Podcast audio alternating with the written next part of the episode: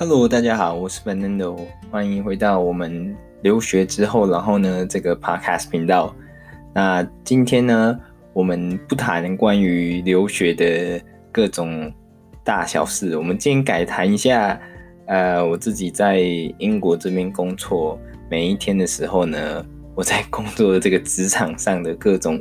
异闻趣事。那我目前为止在英国工作差不多。已经超过半年了，对，我是去年十月的时候加入的。那目前在这过年，这这这算是这过程中，其实我觉得算是做的蛮开心的，但当然挑战也非常非常多。那我就是要来跟大家分享一下，其实有非常非常多，算是奇闻吧。对我来说，我自己会觉得哇，那真的是。过程里让我有一些很惊讶的事情，或是在这每一天的这个工作的历程里，你会渐渐发现一些跟我原本想象有一些不太一样的地方。那所以这个是英国职场奇闻的第一季的第一集。那我们今天这个主题就是想在英国工作，英语其实不用很好。大家不知道有没有想过这个问题呢？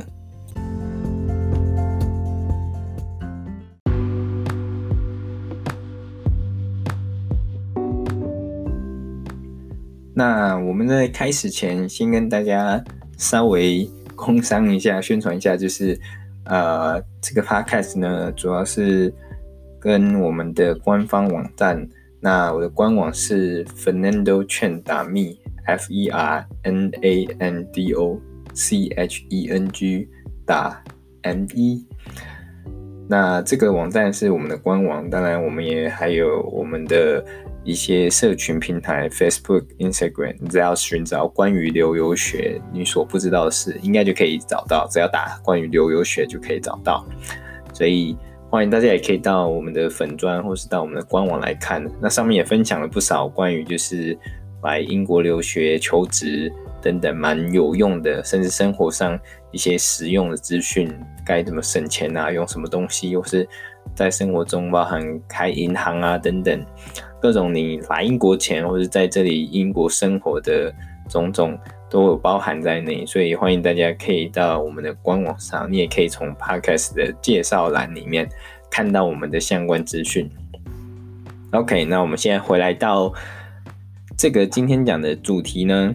想在英国工作，英语其实不用很好啊，这个算是有一点小故事，就是最近其实有越来越多人。问到关于在这里求职的事情，那当然大多数的人会问到的，当然就是像是啊、呃，履历要怎么写啊，然后我们找工作的时机啊，还有找工作要找哪一类型的啊，实习啊，各种有的没的等等的。当然，如果我有空的话，就回复大家。但通常大家可能没有特别去问，只有很少数很少数人会问到说。诶，如果我今天去面试，或是我真的在英国公司工作的话，我的英语能力是不是一定一定要非常好？不然的话，怎么通过面试，甚至未来在职场上的沟通等等的？那我先跟大家分享一个，我到时候，那我那时候第一天到公司的时候发生一件事情，就是我记得我第一天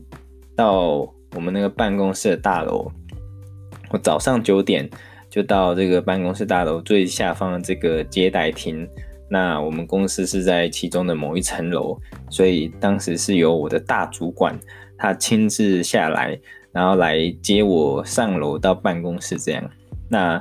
我们见面第一天，我就稍微呃在接待厅等了一下，接下来他就下楼，我见到他稍微简单的寒暄几句之后呢，那。后来我们就准备进电梯，准备要上楼到我们的办公室嘛。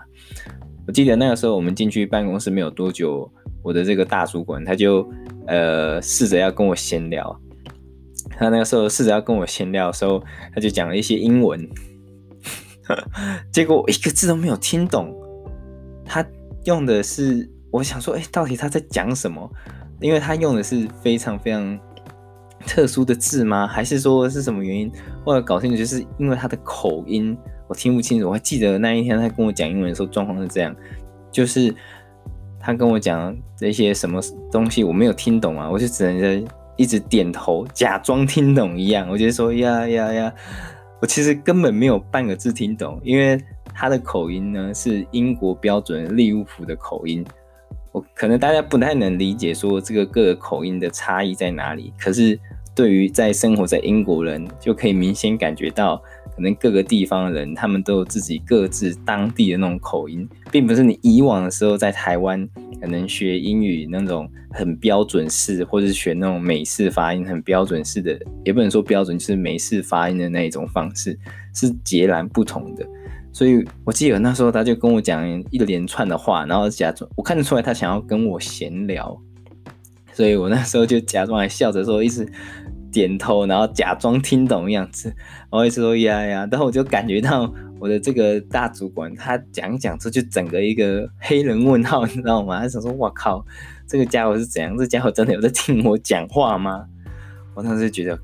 第一天我才进办公室，在电梯里面，我就完全听不懂在讲什么。我大主管就想说，哇靠，这小家伙到底是有没有想要认真来这边跟我们一起工作的样子？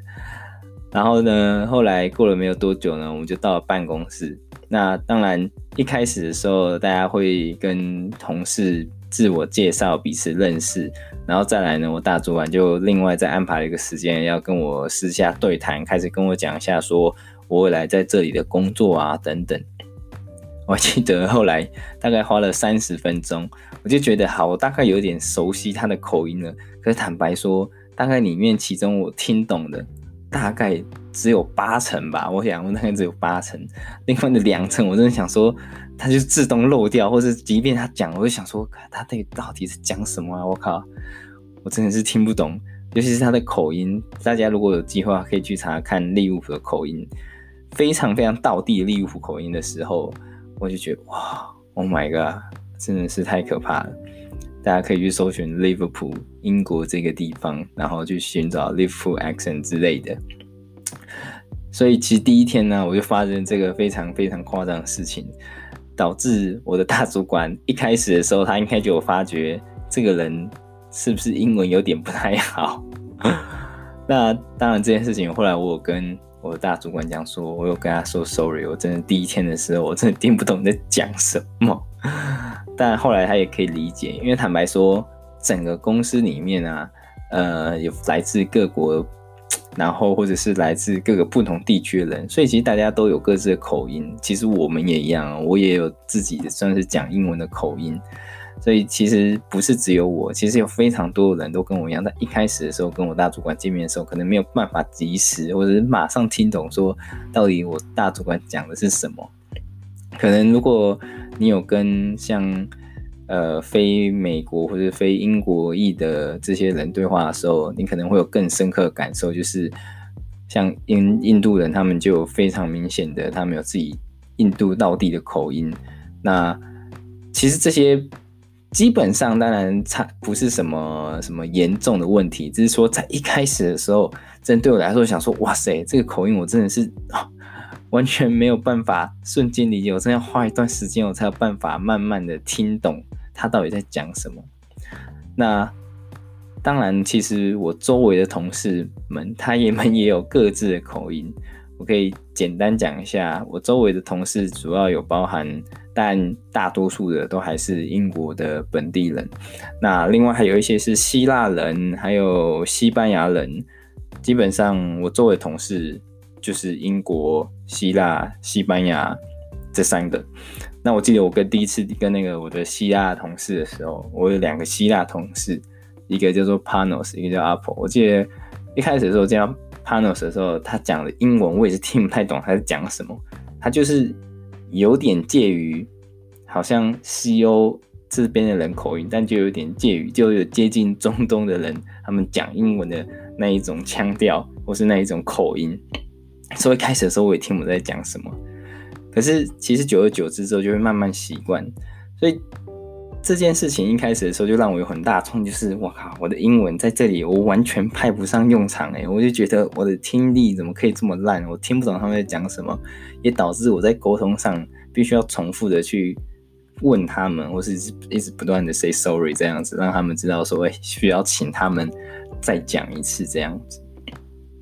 但事实上，这件事情在整个公司里面，因为我们公司其实呃有非常多不同国家的人所组成的，所以其实这件事情，当我到了公司之后，我一开始的时候还处在啊，我靠，我今天工作完又觉得自己英文好烂。我记得我大概第一个月，我每天都有这样的感觉，我就一直觉得哇塞，我自己真的觉得自己英文好烂。然后呢，我每一次如果是开会，坦白说，我记得我大概都只能听得懂八成吧。我都觉得我大概一直维持在听懂八成左右，这件事情真的其实让我一直很，你知道吗？很放不下。我就觉得哇，每天工作完就觉得心情很差，就觉得好像是很担心是不是自己又漏掉了什么东西。但我当我做久之后，其实我就发现这件事情其实没有我想象中那么严重。主要是因为其实我们平常在工作的时候，你的大多数的。对话当然像工同事跟同事闲聊这种其实很简单英文。那如果是跟是跟呃像是我的主管或是我的大主管的时候，当然我们就会讲到工作上比较重要事情，比较认真的用字之类的，或是比较专业的术语。这个时候，其实大多数的时候，我的主管们其实他们都还蛮愿意。就是愿意再稍微重复一次，或是愿意让我提出问题，所以我觉得就在英国的职场上环境上来说，如果今天我有问题的时候，我有点听不太懂，其实坦白说，我会直接跟他讲说，可不可以请他再稍微重复某一个部分这样子，我可能有某一个部分漏掉了。所以对我来说，我觉得蛮幸运的是，在英国工作这件事情。你的英语或许没有办法说到非常非常顶尖，像我自己最大的问题就来自于说，我要适应各种不同的口音，而且我们就讲整个英国好，其实英国每个地区他们都有自己算是独特的口音，甚至我们讲伦敦好了，伦敦甚至有分西伦敦、东伦敦，他们每一个区都算是自己独特的那种腔调或者是口音，所以我一开始的时候让我觉得。最困难的地方，并不是说啊，我的英语其实本身就有点，就是什么单字没有背熟啊，或者是太多字不知道。其实这反而不是问题，最大问题就是在于这个口音。那其实我们的主管啊，他们其实也都知道这件事情，所以他们在他们心里，我曾经问过他们说，这个事情会不会影响很大？他说，反正如果你听久了就会听懂，也不是只有你而已。所以他们其实都能够理解这件事情。所以对我来说，我一开始的时候想象应该是，啊，我今天在这里工作，我的英语一定要百分之百精准，用的精准，听的也要非常清楚，让每个人都可以百分之百的理解。也不是说百分之百，也当然大家百分之百理解，但同时是不是每个用字遣词都要非常精准，甚至要听懂所有的东西？但我的主管有让我一个观念，就是其实你慢慢渐渐会熟悉各国人口音，你一开始的时候。没有办法百分之百抓到大家想要讲的事情，那是很正常的。那即便到了现在啊，我其实我还是发现，有时候我还是会不小心漏掉某些部分。可是，在英国职场文化上，我觉得他们还蛮愿意，就是让我再重复去提，然后等或是让我重复再去问一下。我想把我想把我想知道的事情全部都确定下来。那对我来说，我才知道我下一步要做什么。那对主管来说，他也能确定说，诶，我所交代的事情真的能够被有效传达，并且我能够有效去执行这样子。所以，坦白说，如果你今天想在英国工作，你可能会发现，你英语其实不用到真的非常非常好，因为坦白说，像我这样子，我在口音上我遇到这么大问题，但我还是照常的可以跟所有同事一起工作啊。然后一起做各种的一起 project，或者是甚至一起吃饭等等。那当然有时候的也发生了很多笑话，就是他们讲的笑，他们讲的一些笑点啊，或者他们讲的一些聊天内容，我没有办法马上抓到。其实这还是会有时候蛮尴尬的。可是就以工作来讲的话，其实我久了之后也就慢慢的适应这个口音的问题。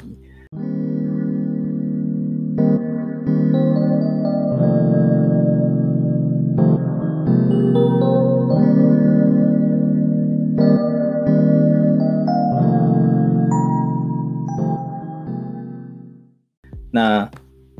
其实我之前也有跟另外一位在这边工作的一位台湾人，也跟他聊到说，哎、你工作了这么久，他工作时间应该是比我长蛮多的。我问他说，你工作这么久，你有觉得你有办法每一次都听懂你的主管们、你的同事们在讲什么？他就说，怎么可能啊？我是每次都觉得我大概只有听懂八成，就是在连他都已经工作了。应该有一年多吧，我或是更久，我不太清楚。但他自己都会觉得他没有办法听懂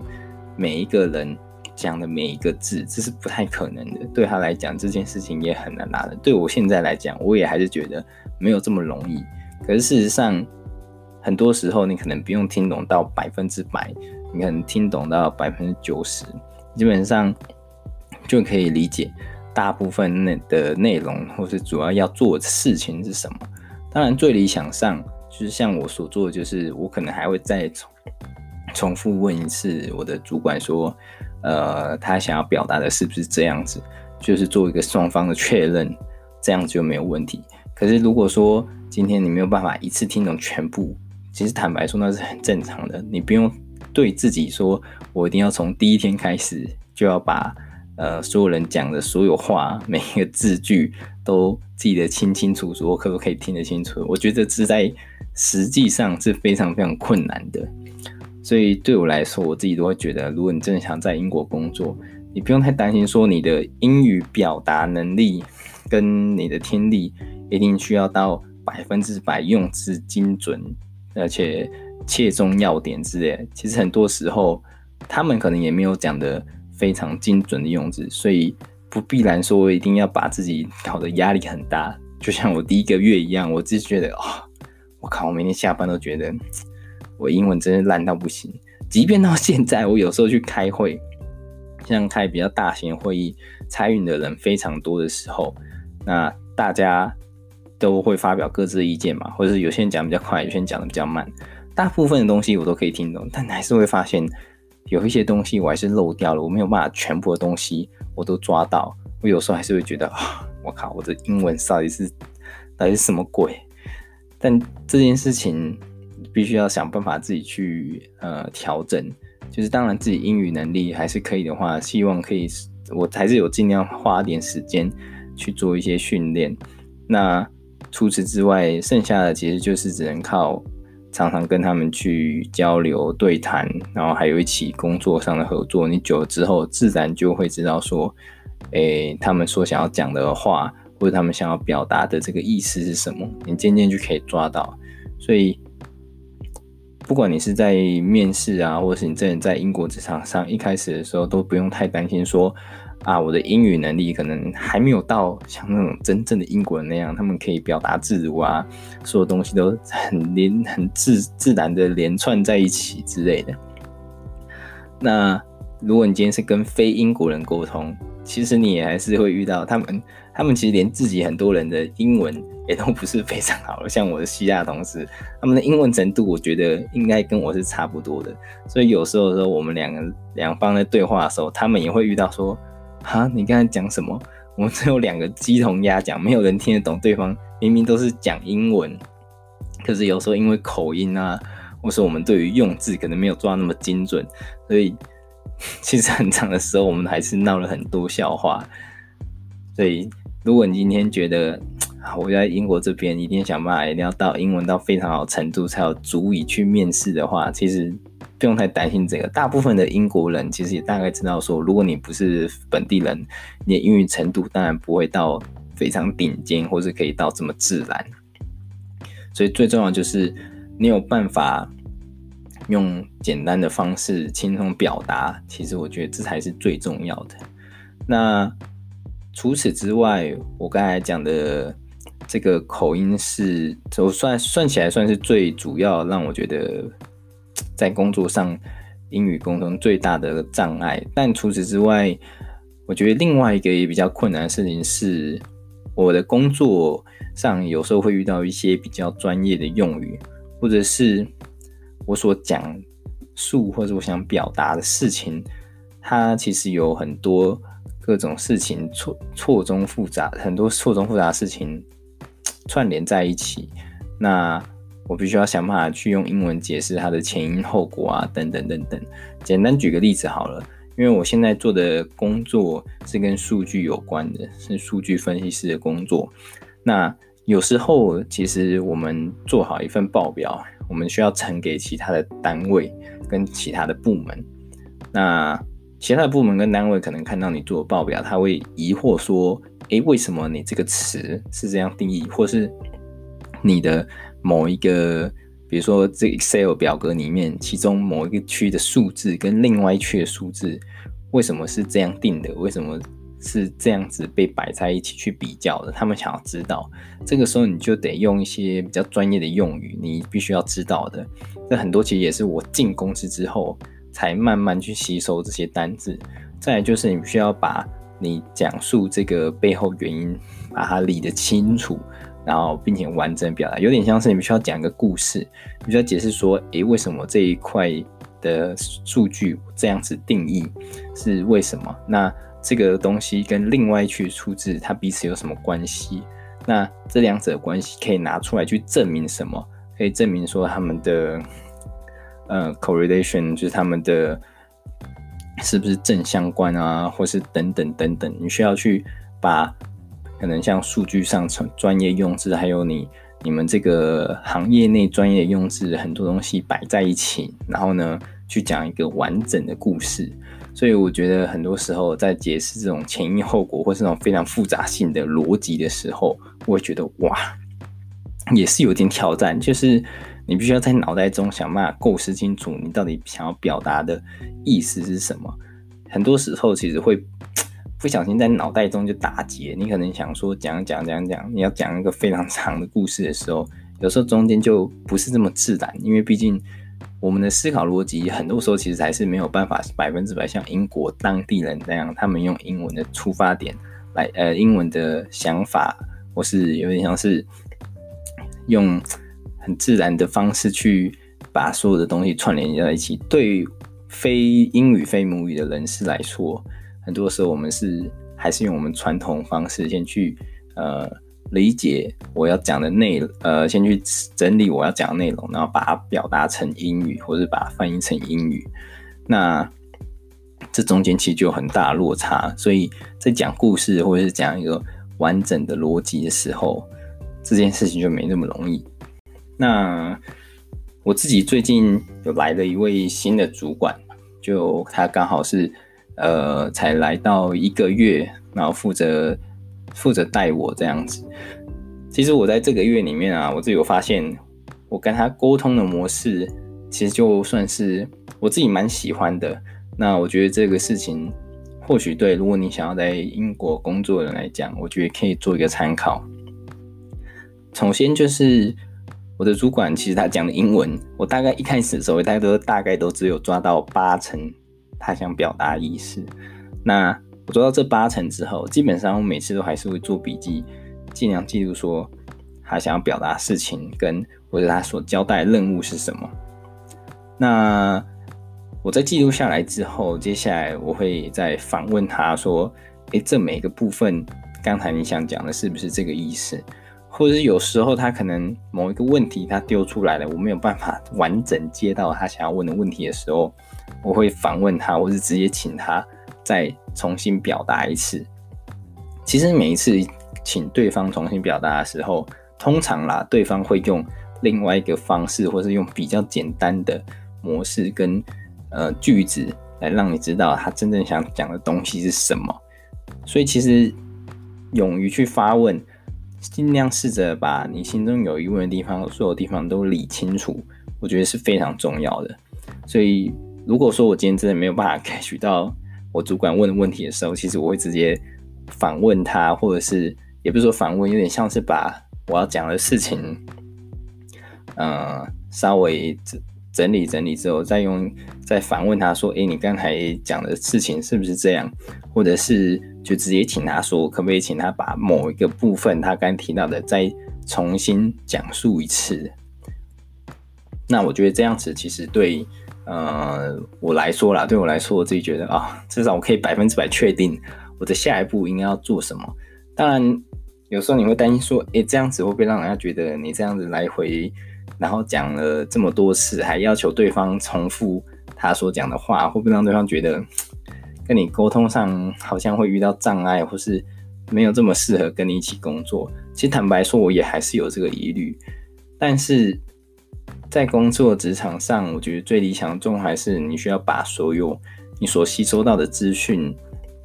把它结合在一起，理清楚它的前后逻辑是什么，你才有办法知道说啊，你下一步的。工作应该怎么订立它的规则来规范，还有说后续的每一个流程。所以我的新主管他自己本身，他也算是蛮发了我目前每一个工作的动态，所以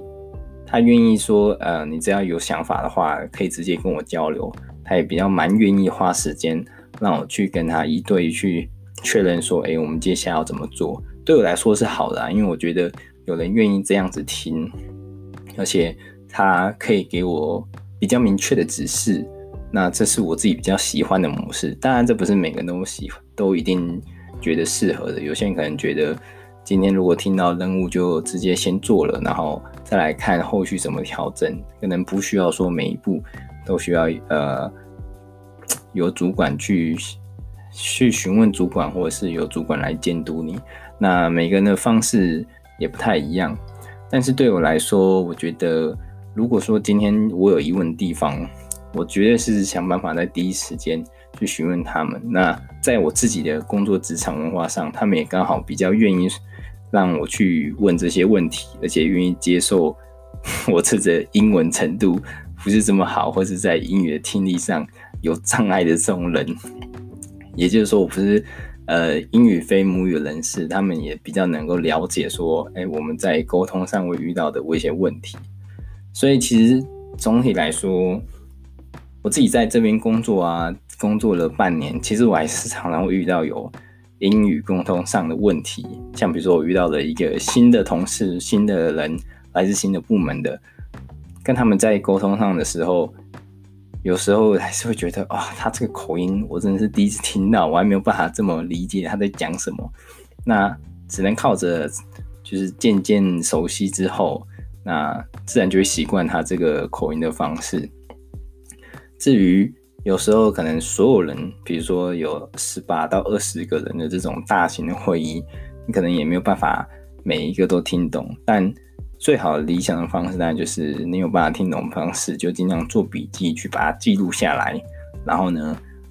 如果在会议结束之后有办法 去询问的话，当然还是尽量去询问。如果没有办法的话，那你也就只能靠着就是自己手上所有的资料，然后去想一下，OK，那你下一步该怎么做？当然，如果是大型会议，很多的时候，最后做决策人不是只有你而已，你需要跟很多人讨论，所以其实后续还是有很多需要做检核啊，很多需要做确认的动作，所以倒也不用太担心说，在这种会议里面，如果你没有办法一次 catch 到所有资讯，是不是有问题的？那我自己自在这个过程中，很长的时候，那还是会对自己蛮否定的，就是我的英文怎么可以这么差？可是每一天的时候，还是觉得，哎，最后好像还是把这个工作完成了，因为后续我还是有做许多在确认，并且在主动询问的动作，这些都算是对我蛮有帮助，而且我的主管在这里的文化上，他们也可以理解说，我们这些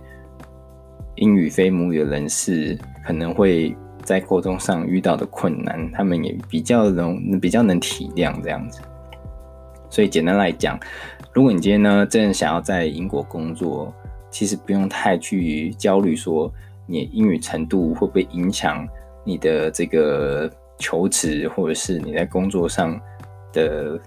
表现。其实大多数的时候，他们都可以理解。而且，我甚至记得我那时候面试的时候，我有觉得我的面试官他跟我讲话的时候，他甚至有试着放慢他讲英文的速度。那这是我个人的感觉啦。所以其实我最后顺利完成面试的时候，觉得嗯，有其实有比我想象中的好。那这也就是我觉得他们其实有试着去理解，哎，我们可能在英语沟通上会遇到的一些困难。对，所以总而言之呢，这就是我自己的一些小小心得。那如果你的公司里面还有很多来自不同国家的人，那你就更不用担心。其实大家英文程度，你最后就会发现，闲聊是没有问题的，但在工作上难免都会遇到一些你不曾遇到的状况，你没有用过那些单字等等啊，所以不用太担心那些，你只要在工作环境里想办法去学习，然后随着时间你能够尽量学的就去学。那想要有有问题的时候，可能也必须要尽量主动发问。久了之后就会熟悉，那可以习惯他们的口音啊，工作模式跟他们想要谈论的重点。那我基本上想跟大家简单的分享一下这个在英国职场一些奇闻，也就是你不用好像英文很好，其实你还是能够在英国好好的工作，或是可以通过这个面试这个环节。总之，只要你勇敢去试，勇敢去问，然后呢，随着时间就可以慢慢的熟悉习惯他们。说想要表达的东西，跟他们沟通的方式，还有内容。OK，那我们今天的分享就到这边。这是英国职场奇闻的第一季第一集。后续呢，我还会再分享一些可能我在工作职场上遇到的一些各种有的没的事情。那谢谢大家收听，我是 Fernando。那也欢迎大家去收听我们另外一个呃。算是新的系列，也是关于留游学前后，我想分享一些重要的一些心得、一些资讯，欢迎大家去收听。谢谢大家，我是 Fernando，欢迎再次来到我们的这个频道，也欢迎多多支持我们的网站，还有我们的其他社群平台。先到这边了，拜拜。